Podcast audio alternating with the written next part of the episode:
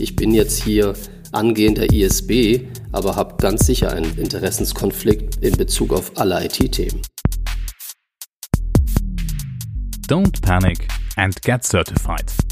Ein Quick Guide Podcast zu DSGVO und TISAX mit Marco Peters. Hallo zur nächsten Deep Dive Folge.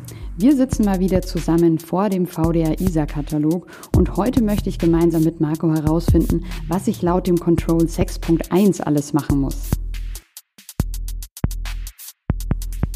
Los geht's wie immer auch hier mit einer Frage und die lautet bei dem Punkt 6.1, inwieweit sind die Verantwortlichkeiten für Informationssicherheit definiert und zugewiesen? Was heißt das, Marco?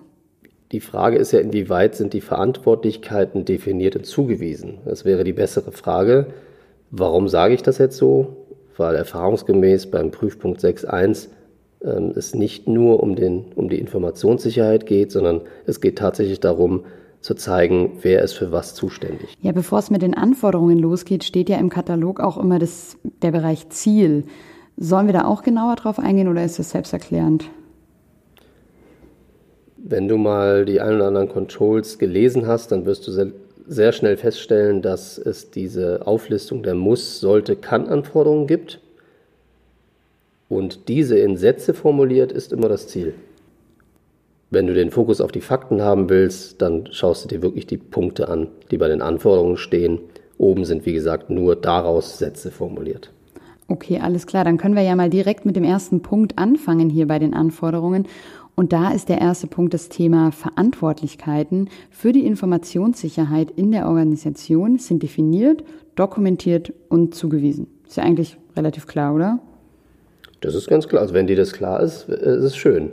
Wir haben Verantwortlichkeiten für die Informationssicherheit und hier nochmal nimmt das Wort Informationssicherheit weg, klammert es aus, weil wir brauchen vielleicht noch ein paar mehr äh, Verantwortlichkeiten im Unternehmen. Wer ist für was zuständig?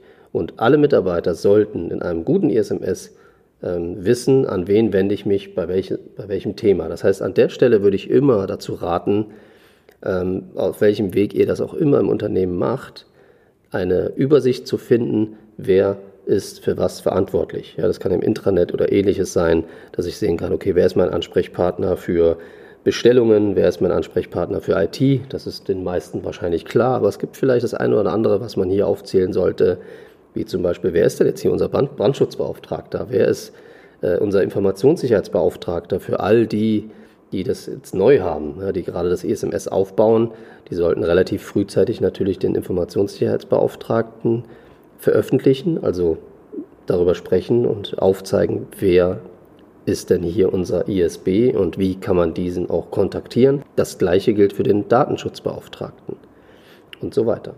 Das heißt, eine Übersicht Wer ist für was zuständig? Das heißt, es ist definiert, es ist dokumentiert, das heißt, es ist auch wirklich nachweisbar so, dass wir es getan haben. Und zugewiesen ist klar, dass wir für jede diese Verantwortlichkeiten, die wir brauchen, auch Menschen definiert haben.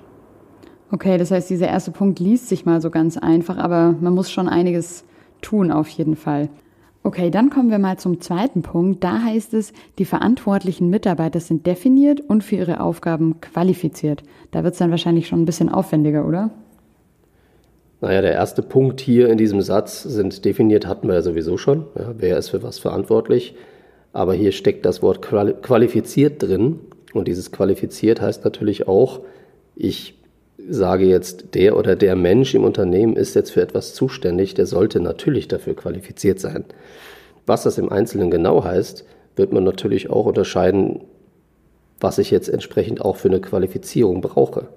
Ja, als Datenschutzbeauftragter sollte ich schon qualifiziert sein ähm, im Sinne davon, dass ich die Gesetze kenne, dass ich die Datenschutzgrundverordnung kenne, dass ich da eine Schulungsmaßnahme gemacht habe. Und das Gleiche gilt natürlich auch für einen Informationssicherheitsbeauftragten. Ihr werdet also nicht drum kommen, nicht nur einen Mitarbeiter zu definieren, sondern diesen Mitarbeiter auch auf eine Fortbildungsmaßnahme zu schicken. Ähm, und dieses muss dann auch nachgewiesen werden durch zum Beispiel ein Zertifikat. Okay, und dann der letzte Punkt hier bei den Muss-Anforderungen lautet, die Ansprechpartner sind innerhalb der Organisation und relevanten Geschäftspartnern bekannt. Das hattest du ja, glaube ich, auch schon erwähnt. Genau, auch hier muss man wieder aufpassen, dass man nicht zu schnell überliest, was da noch drin steckt.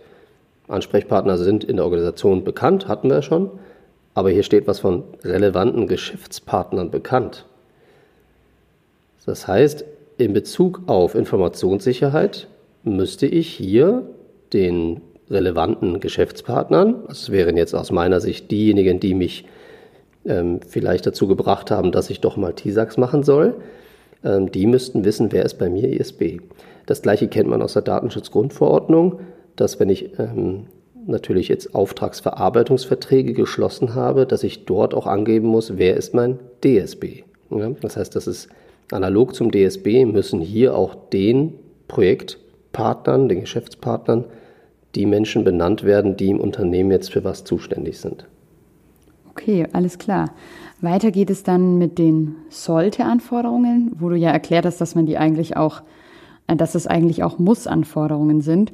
Und da lautet jetzt der erste Punkt, es existiert eine Definition und Dokumentation einer geeigneten Informationssicherheitsstruktur in der Organisation. Das klingt wieder ganz schön kompliziert. Ist es nicht unbedingt. Was ist denn eine Struktur in der Organisation? Das heißt, ähm, wenn ich jetzt sage, okay, ich habe jetzt eine Abteilung, die entsprechend für etwas zuständig ist in größeren Unternehmen, das wird in kleineren Unternehmen nicht so sein. Da wird es ein Mensch sein, der vielleicht etwas anderes normalerweise tut und das, ich sage jetzt mal, nebenbei macht, hoffentlich mit ausreichender Kapazität. Ähm, und das muss klar definiert sein. Ähm, und Dokumentation heißt ja immer, es ist nachweisbar in irgendeinem Dokument zu finden, dass das auch so passiert ist. dass man dem dem Auditor vielleicht hier ein Organigramm zeigen kann und dann auch sehen kann, innerhalb des Organigramms, an der Stelle findest du die Verantwortlichkeit für das ISMS, den ISB, der ist aufgehemmt äh, in der Struktur an folgender Abteilung und wie auch klar zu sehen, berichtet er an die Unternehmensführung. Das gleiche ist beim DSB und so weiter. Das heißt, hier wäre aus meiner Sicht ein Organigramm mit diesen ähm, Anforderungen zielführend. Dann der nächste Punkt lautet, die notwendigen Ressourcen für die Informationssicherheit sind ermittelt und werden den verantwortlichen Mitarbeitern zur Verfügung gestellt. Was ist damit gemeint?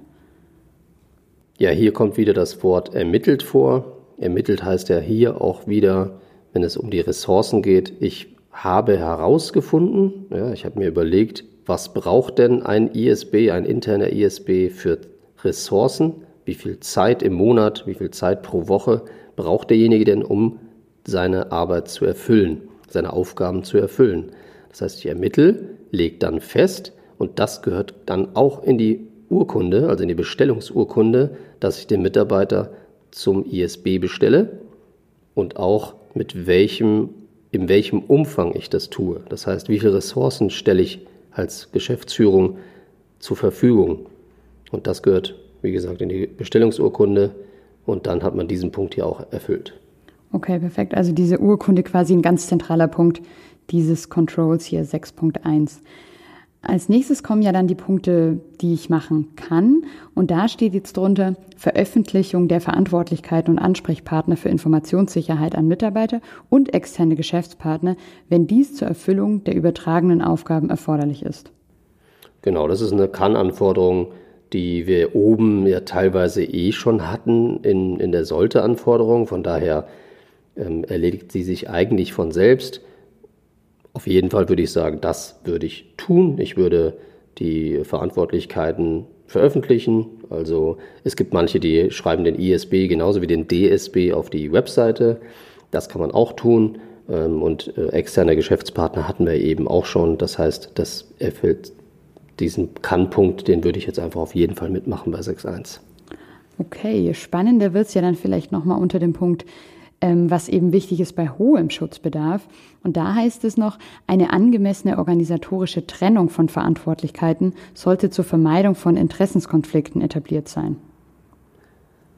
Genau, wir haben ja gelernt, hoher Schutzbedarf gilt in Bezug auf TISAX-Zertifizierungen immer. Ja, das ist das, das Kleinste, was wir machen, ist hoher Schutzbedarf. Hört sich komisch an, ist aber so. Und hier finden wir einen ganz wichtigen Punkt. Eine angemessene organisatorische Trennung.